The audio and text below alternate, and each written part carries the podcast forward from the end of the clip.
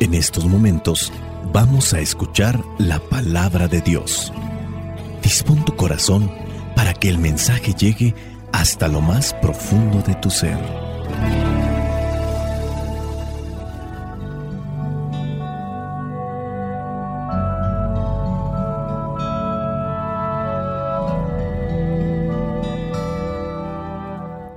El Evangelio que la iglesia nos presenta para el día de hoy corresponde a Lucas, capítulo 11, versículos del 47 al 54. Dice así, hay de ustedes que construyen los sepulcros de los profetas a quienes los antepasados de ustedes mataron. Con eso dan a entender que están de acuerdo con lo que sus antepasados hicieron, pues ellos los mataron y ustedes construyen sus sepulcros. Por eso, Dios en su sabiduría dijo, les mandaré profetas y apóstoles, y matarán a algunos de ellos, y perseguirán a otros. Pues a la gente de hoy, Dios le va a pedir cuentas de la sangre de todos los profetas, que ha sido derramada desde que se hizo el mundo, desde la sangre de Abel hasta la de Zacarías, a quien mataron entre el altar y el santuario. Por lo tanto, les digo que Dios pedirá cuentas de la muerte de ellos a la gente de hoy. Hay de ustedes, maestros de la ley, que se han apoderado de la llave del conocimiento, pero ni ustedes mismos entran ni dejan entrar a los que quieren hacerlo. Cuando Jesús salió de allí, los maestros de la ley y los fariseos se enojaron mucho y comenzaron a molestarlo con muchas preguntas, tendiéndole trampas para atraparlo en sus propias palabras. Palabra de Dios. Te alabamos, Señor. Señor Jesucristo, nuestro divino Salvador. Gracias te damos por tu infinito amor. Te escuchamos en la palabra, te recibimos y adoramos en la Eucaristía, te servimos en los hermanos.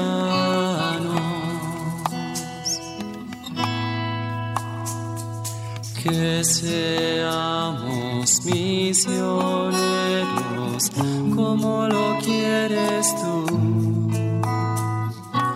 enseñando a los hombres el fuego de tu amor. Con el Evangelio del día de hoy seguimos con este capítulo 11 y yo creo que también es necesario hacer un pequeño resumen de todo lo que ha pasado. Días atrás hemos visto a Jesús que estaba dialogando con esto que son sus opositores, los fariseos, los maestros de la ley. El fariseo, aquel recordarán que invitó a Jesús a comer, critica que no se ha lavado las manos. Jesús les hace ver que eso no está dentro de la ley, viene está solamente de tradiciones de los rabinos, quizá la mejor para que se lleve mejor o se aplique mejor la ley, pero son más bien tradiciones de rabinos, tradiciones rabínicas. Hay cosas más importantes en la ley que los fariseos en verdad se están saltando, como la justicia y el amor a Dios, y eso también se los reprocha. Estos fariseos y maestros de la ley, para aparentar que son muy religiosos, ¿qué hacen?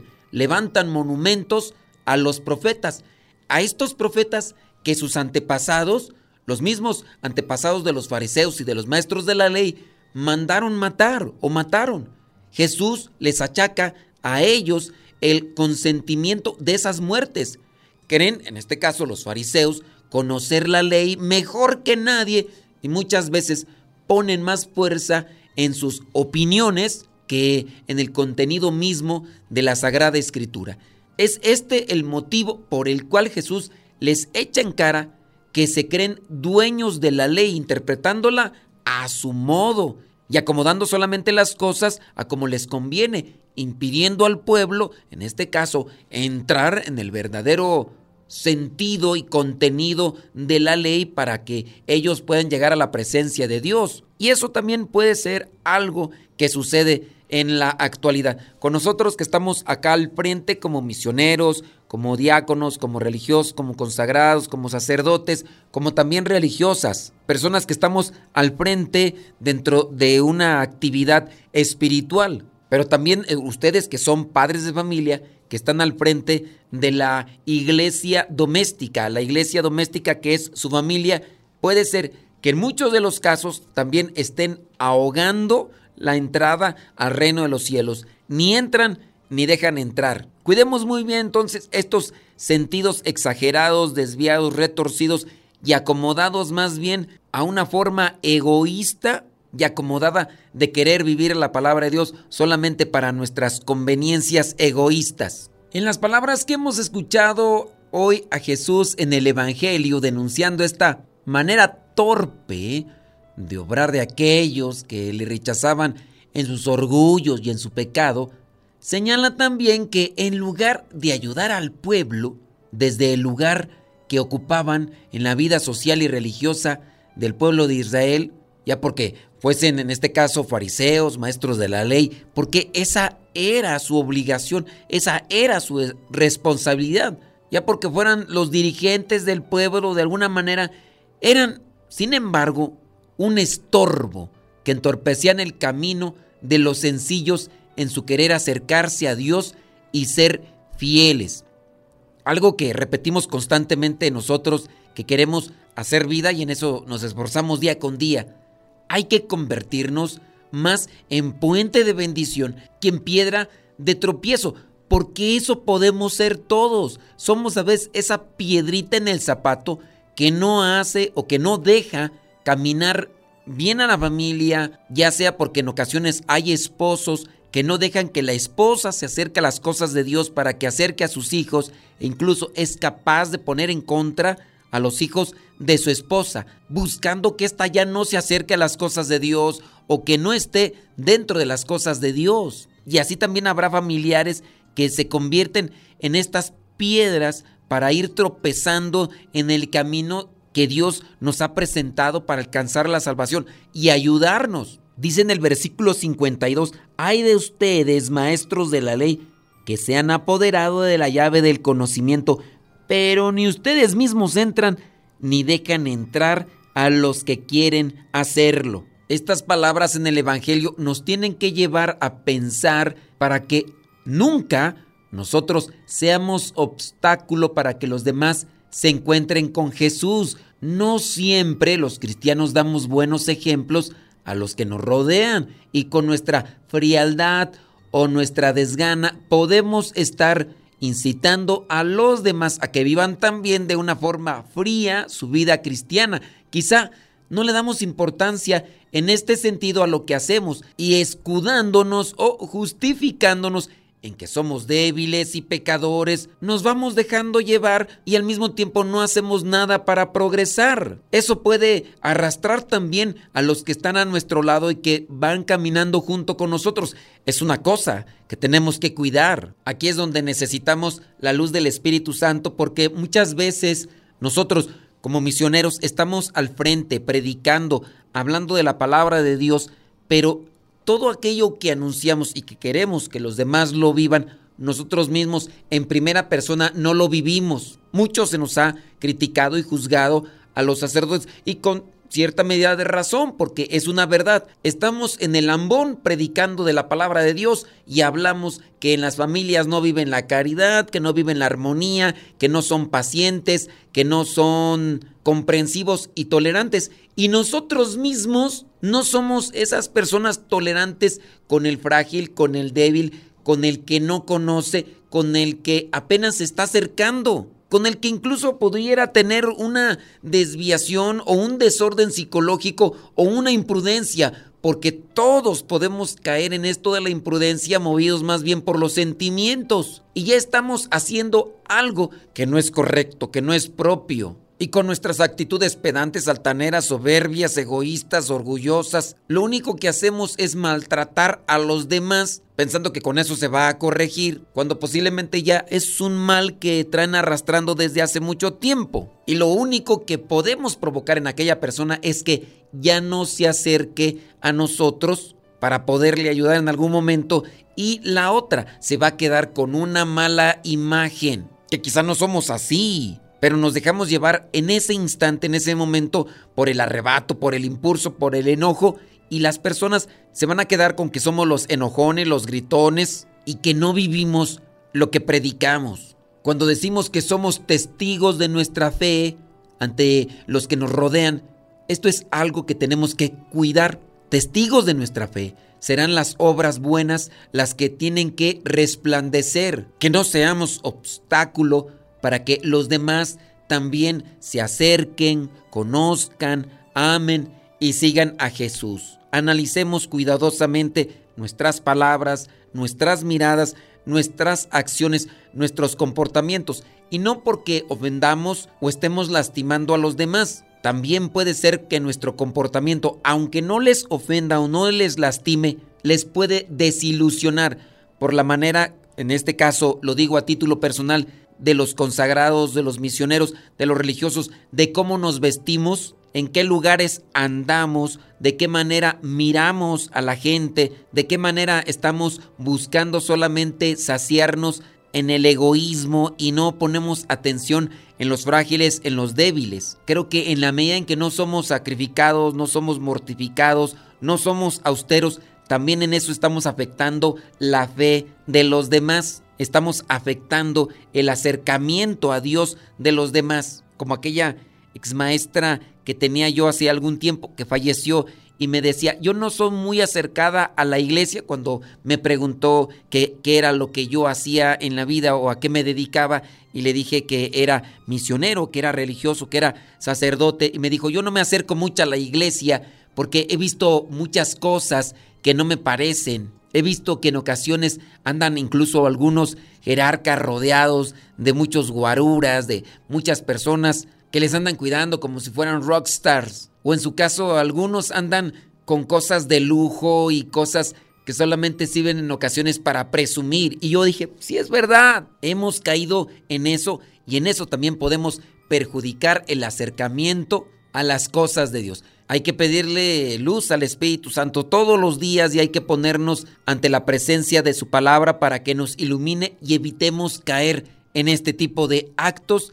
que son sin duda deshonrosos, bochornables y a su vez nos va a pedir también Dios cuenta de todo esto malo que hemos estado haciendo en la conciencia de los demás. Siendo así, finalicemos pues con en la enseñanza que nos presenta el Evangelio, no adueñarnos del saber, no creernos poseedores de la verdad ni sentirnos seguros de la salvación que Dios nos da gratuitamente. Hay que estar vigilantes. Dios quiere salvar a todos en Cristo por medio nuestro. Yo soy un instrumento de Dios. No seamos obstáculo, sino que demos testimonio con valor de que Jesús es el único Salvador. Espíritu Santo, fuente de luz, ilumínanos. Espíritu Santo, fuente de luz, llénanos de tu amor. La bendición de Dios Todopoderoso, Padre, Hijo y Espíritu Santo descienda sobre cada uno de ustedes y les acompañe siempre. Soy el Padre Modesto Lule de los misioneros, servidores de la palabra. Vayamos a vivir el Evangelio. Mi canción no está llena de insultos, nace de una triste realidad. Si te sientes ofendido, perdona mi intención no es herir ni juzgar. El que tenga oídos que oiga, solo quiero gritar la verdad.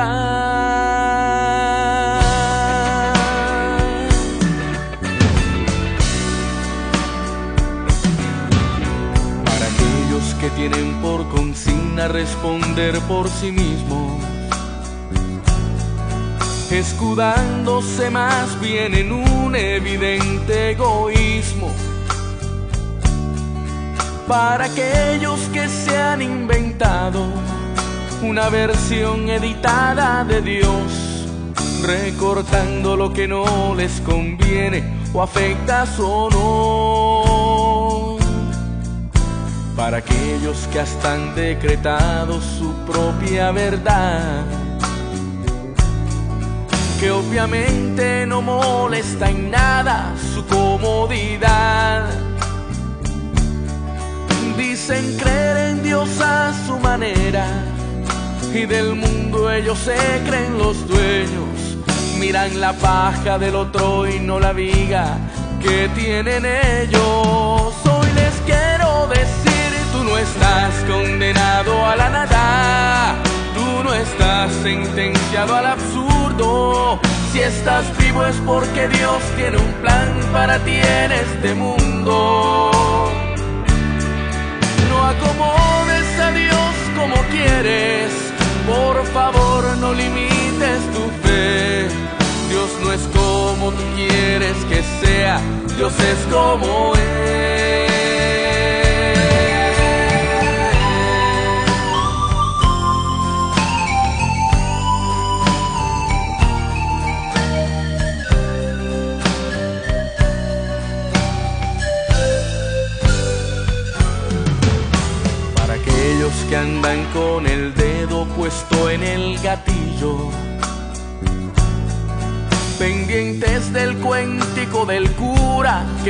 En su oficio,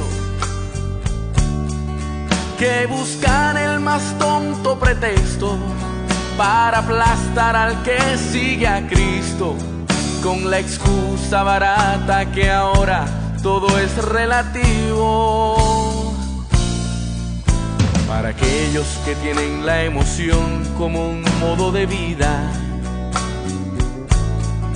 que convierten al propio pecado en su filosofía. Piensan que Dios aplaude sus fallas, con palabras ofenden y engañan. No saben que el dueño de la vida conoce sus mañas. Hoy les quiero decir, tú no estás condenado a la nada, no estás sentenciado al absurdo. Si estás vivo es porque Dios tiene un plan para ti en este mundo. No acomodes a Dios como quieres, por favor no limites tu fe. Dios no es como tú quieres que sea, Dios es como es. Te quiero repetir que no estás condenado a la nada, sentenciado al absurdo. Si estás vivo es porque Dios tiene un plan para ti en este mundo. No acomodes a Dios como quieres, por favor no limites tu fe. Dios no es como tú quieres que sea, Dios es como es. Y punto. El podcast En pareja con Dios presenta La verdad sobre los matrimonios con diferente religión. Hoy Dios une nuestras vidas y nos da su bendición. Dicen que en el corazón no se manda, pero a largo plazo, ¿cuáles son las consecuencias de llevar una relación amorosa con una persona que no tiene las mismas creencias religiosas que tú? Para algunos, el no tener una religión no es importante, para otros es esencial y una gran parte de lo que son como individuos. Aunque la persona no se considere miembro activo de alguna afiliación religiosa, existen actos en la vida que están fuertemente relacionados con una ceremonia. Estos se presentan en las etapas importantes de todo ser humano, en el nacimiento de un bebé, el matrimonio y también la etapa final de nuestra vida por este mundo, la muerte. Cada religión tiene sus tradiciones, usos y costumbres. Eso crea, a su vez, actos sociales en las diferentes etapas de la vida del miembro de cualquier religión. En estos tiempos en que se dice que hay que tener una mente abierta y aceptar los cambios de la sociedad moderna, la base de cualquier sociedad ha sido y será siempre la familia. Y lo querramos o no, dentro de esa unidad existen tradiciones que la fortalecen. En el mundo existen muchas religiones y personas que no pertenecen a ninguna. Sin embargo, hay religiones que tienen tradiciones muy establecidas o rituales que son de suma importancia, sobre todo en las ceremonias matrimoniales. Si una persona ha sido criada desde que nació en la religión, sea cual sea, se espera que sus hijos continúen con esa misma tradición para poder preservar las tradiciones que ya vienen de familia. Existen muchos riesgos cuando dentro del matrimonio no se tiene la misma religión, pero existen muchos beneficios. Primero, existe una mejor armonía en el hogar. No estoy diciendo que nunca habrá desacuerdos y que el matrimonio será perfecto, pero el tema de la religión será un punto de conflicto menos. El papá profesa una creencia, la mamá otra, y ahí quien tenga más autoridad podrá ir gobernando en esta cuestión. Cuando se vive con una misma religión, tanto del lado del papá o de la mamá o del esposo o de la esposa, no existen divisiones cuando quieren decidir cuál evento religioso es importante y cuál no. Por ejemplo, si el papá decide que debe bautizar a su hijo de bebé, pero la mamá piensa que es mejor esperar a que éste esté más grande para que decida de forma consciente. Puede darse un conflicto. O también dentro de las propias familias. A lo mejor él está de acuerdo con que su hijo viva de acuerdo más bien a la religión de la esposa, de la mamá. Pero los familiares de él no van a estar de acuerdo y van a estar creando ahí también un cierto tipo de polémica. Cuando se vive en una misma religión, se crea un sentido de identidad y pertenencia en la familia. Los hijos tienen un ejemplo a seguir y de usos y costumbres que se han practicado por generaciones. Hay pues un sentido de identidad y también de pertenencia. Los actos sociales relacionados con la afiliación religiosa permiten a la pareja recién casada o a las familias con hijos una interacción con la comunidad en la que viven también se fortalecen los valores morales y sociales de los hijos. Muchas religiones dan una base o guía para criar buenos hijos y desarrollar cualidades que ayudarán a formar mejores ciudadanos. También es una base sobre la cual se determinan consecuencias por las acciones. Toda religión por lo general enseña que hay un castigo o reprimenda por no obedecer o cumplir leyes, ya sean civiles o religiosas. Ahora, no con esto se quiere implicar que la falta de religión no dará a los hijos o a la familia completa un sentido de pertenencia, pero sí es importante que los cónyuges estén en la misma página. Si los dos han decidido que quieren ser ateos, es una decisión como pareja, pero si uno de ellos está totalmente a favor del cristianismo y creció con valores cristianos, pero el otro creció sin religión, tendrán que llegar a un acuerdo para saber cómo van a criar a los hijos. Aquí la dificultad se hace más creciente cuando no hay acuerdos o cuando incluso no se han establecido parámetros o líneas a seguir dentro del matrimonio.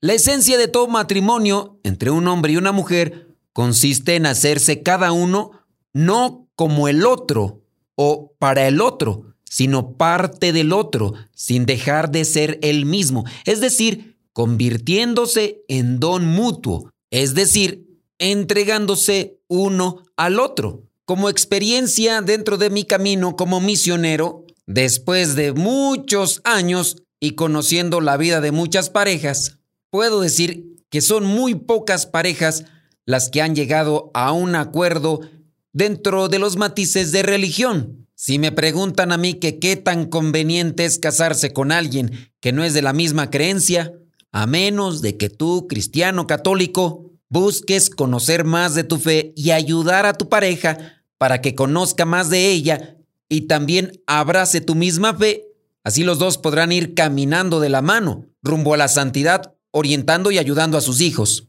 Otra de las cosas que aquí se dificulta es cuando la persona puede decirse cristiana católica, pero vive más apegado a un modo de ateísmo práctico e incluso se aferra a ese modo de creencia, será complicada la vida en matrimonio y como pareja para los dos. Y eso podrá agregar otro conflicto más a los que ya existen de manera natural. Es importante pensar entonces en las creencias religiosas para asimilarlas y vivirlas conforme a la voluntad de Dios. Eviten tener más conflictos dentro de su vida matrimonial. Preparen las cosas y traten de ayudar a su pareja a acercarse más a Dios. Cuando ya hemos caminado de la mano de Dios y hemos hecho una experiencia personal, sabemos que la vida cargada de conflictos ahí va a permanecer siempre, pero con la ayuda de Dios se hará más fácil el camino que se tenga que recorrer. Es un consejo que te doy porque el Padre Modesto Lule soy. Recuerda que se puede llegar a la santidad dentro del matrimonio, pero para llegar hay que ir en pareja con Dios. Cada uno con su propia historia, con sus defectos y virtudes, distintos sueños pero mismo ideal, inmensamente amarnos por la eternidad. Desde aquel día no dejo de pensar en ti, cada detalle tuyo me cautiva, te convertiste ahora en parte de mi ser, aún no sé muy bien qué fue lo que pasó, solo sé que yo